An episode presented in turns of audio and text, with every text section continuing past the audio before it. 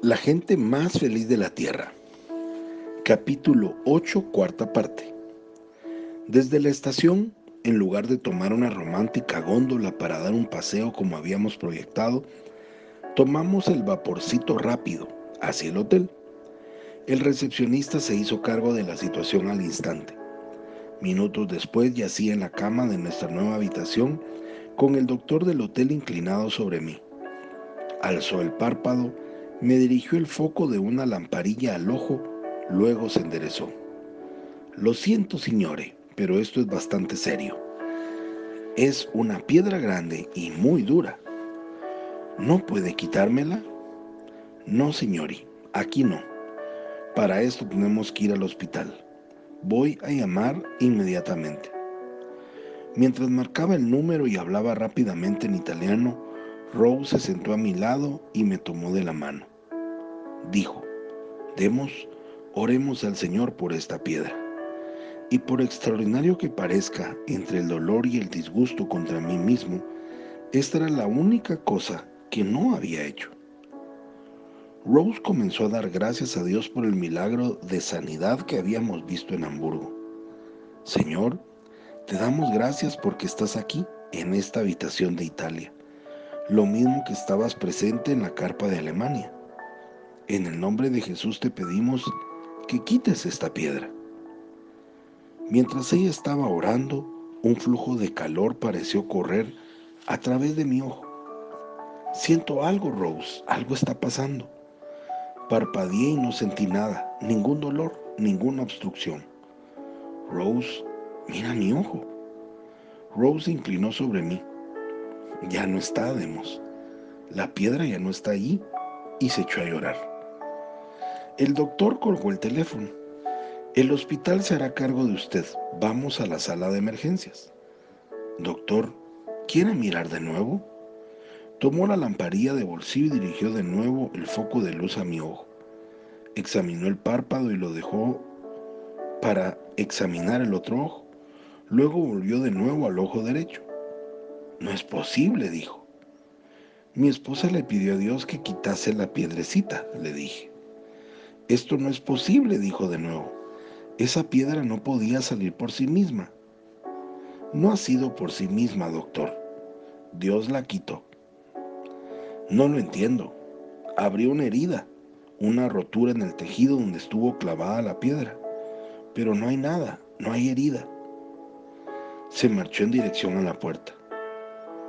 No le mando la cuenta, señora. Esto no es posible que pase. Rose y yo pasamos el tiempo divirtiéndonos en Italia.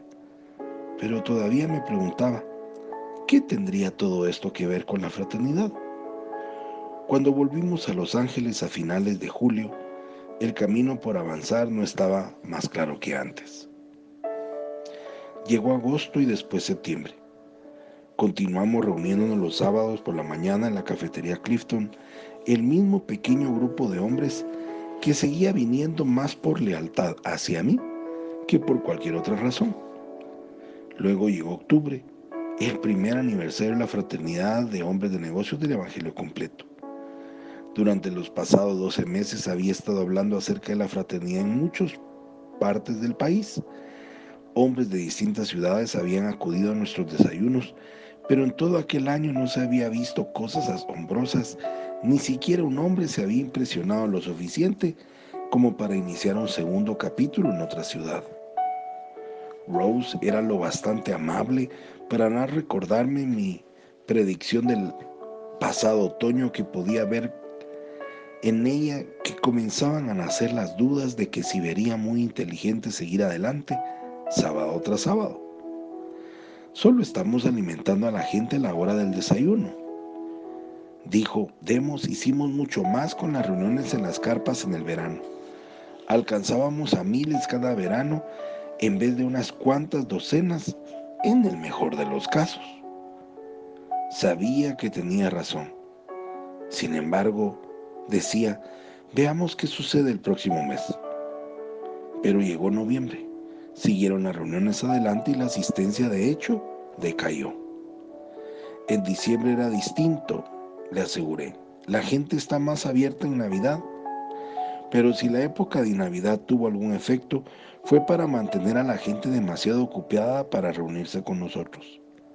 Tengo que ir de compras con mi esposa, es el día en que tenemos el bazar de la iglesia, voy a llevar a mis hijos a ver a Santa Claus, sábado por la mañana, diciembre 20, nos reunimos 15 personas en el piso de arriba de la cafetería Clifton, seis menos de los que habíamos reunido hacía 14 meses.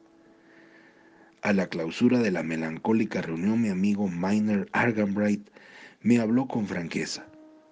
Miner era un contratista de construcción de grandes comercios y empresas industriales y uno de los cinco directivos de la fraternidad. Demos, me molesta de veras ser negativo en esta época de Navidad y todo eso, pero creo que con la idea de la fraternidad no llegaremos a ninguna parte. Francamente, no tiene la más mínima posibilidad. No doy ni cinco centavos por esta agrupación. Lo miré. Me sentía demasiado herido como para responderle. Miner me extendió su mano. Has dicho a menudo que esto era un experimento, ¿no es así? Sí. Bueno, muchas veces los experimentos fallan. No hay nada de qué avergonzarse. Todavía no se me ocurría alguna cosa que responderle. Y él dijo, lo que estoy intentando decirte es que si no ocurre un milagro entre hoy y el sábado próximo, ya no cuentes conmigo. Está bien, Maynard, lo comprendo. Rose y yo nos fuimos en silencio escaleras abajo. En la gran entrada principal las lucecillas del árbol de Navidad se encendían y se apagaban. Miner tiene razón, dijo Rose suavemente. Si Dios está en un asunto, lo bendice, ¿no es así? y no puedes decir que la fraternidad ha sido bendecida. La seguí en silencio por la acera. Todos los esfuerzos, las llamadas telefónicas y viajes, la compra virtual de los hombres que había estado sirviendo, todo para nada. Si había algo que había aprendido desde 1940, era que cuando Rose y yo no compartíamos la misma opinión, el Señor no estaba en ello. Si ella estaba segura de que la fraternidad iba mal, de acuerdo, y sería el fin de la misma. Cuanto antes lo olvidase, mejor. Solamente que no podía olvidarlo. Durante toda la semana estuve conteniendo las lágrimas. Mientras conducía de repente me echaba a llorar. Me preguntaba si no había contraído una depresión nerviosa. A causa de los chicos me esforcé por poner un rostro feliz para la Navidad me alegraba de que al día siguiente, viernes 26, estuviésemos esperando un invitado. Se trataba de nuestro amigo Tommy Hicks, un dotado evangelista, una excelente persona para tener cerca cuando los ánimos están decaídos. Te darás cuenta, Tommy, le dije mientras cenábamos el viernes por la noche, mañana es el día de reunión de la Fraternidad Internacional de Hombres de Negocios del Evangelio Completo. E hice una mueca internacional. Es muy obvio que todos piensan lo mismo al respecto, pero únicamente Miner fue lo suficientemente honesto para decirlo.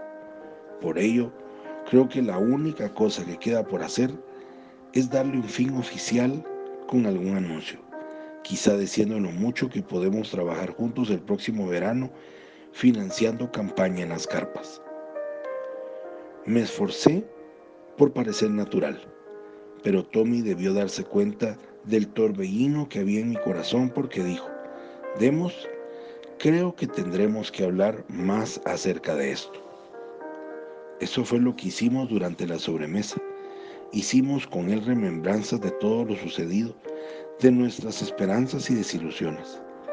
Después de un rato, Jerry se fue a acostar, Steve ya estaba en la cama desde hacía mucho tiempo y Richard asistía a un retiro de jóvenes aquel fin de semana. Pero Tommy, Rose y yo permanecimos hablando de varios de los hombres que habían estado asistiendo a la cafetería Clifton y recordáramos las cosas que habíamos compartido con el grupo. No hubo ni un sábado en el que no aprendiese algo, le dije a Tommy, algo que me ayudase a amar más a Dios y a mis semejantes.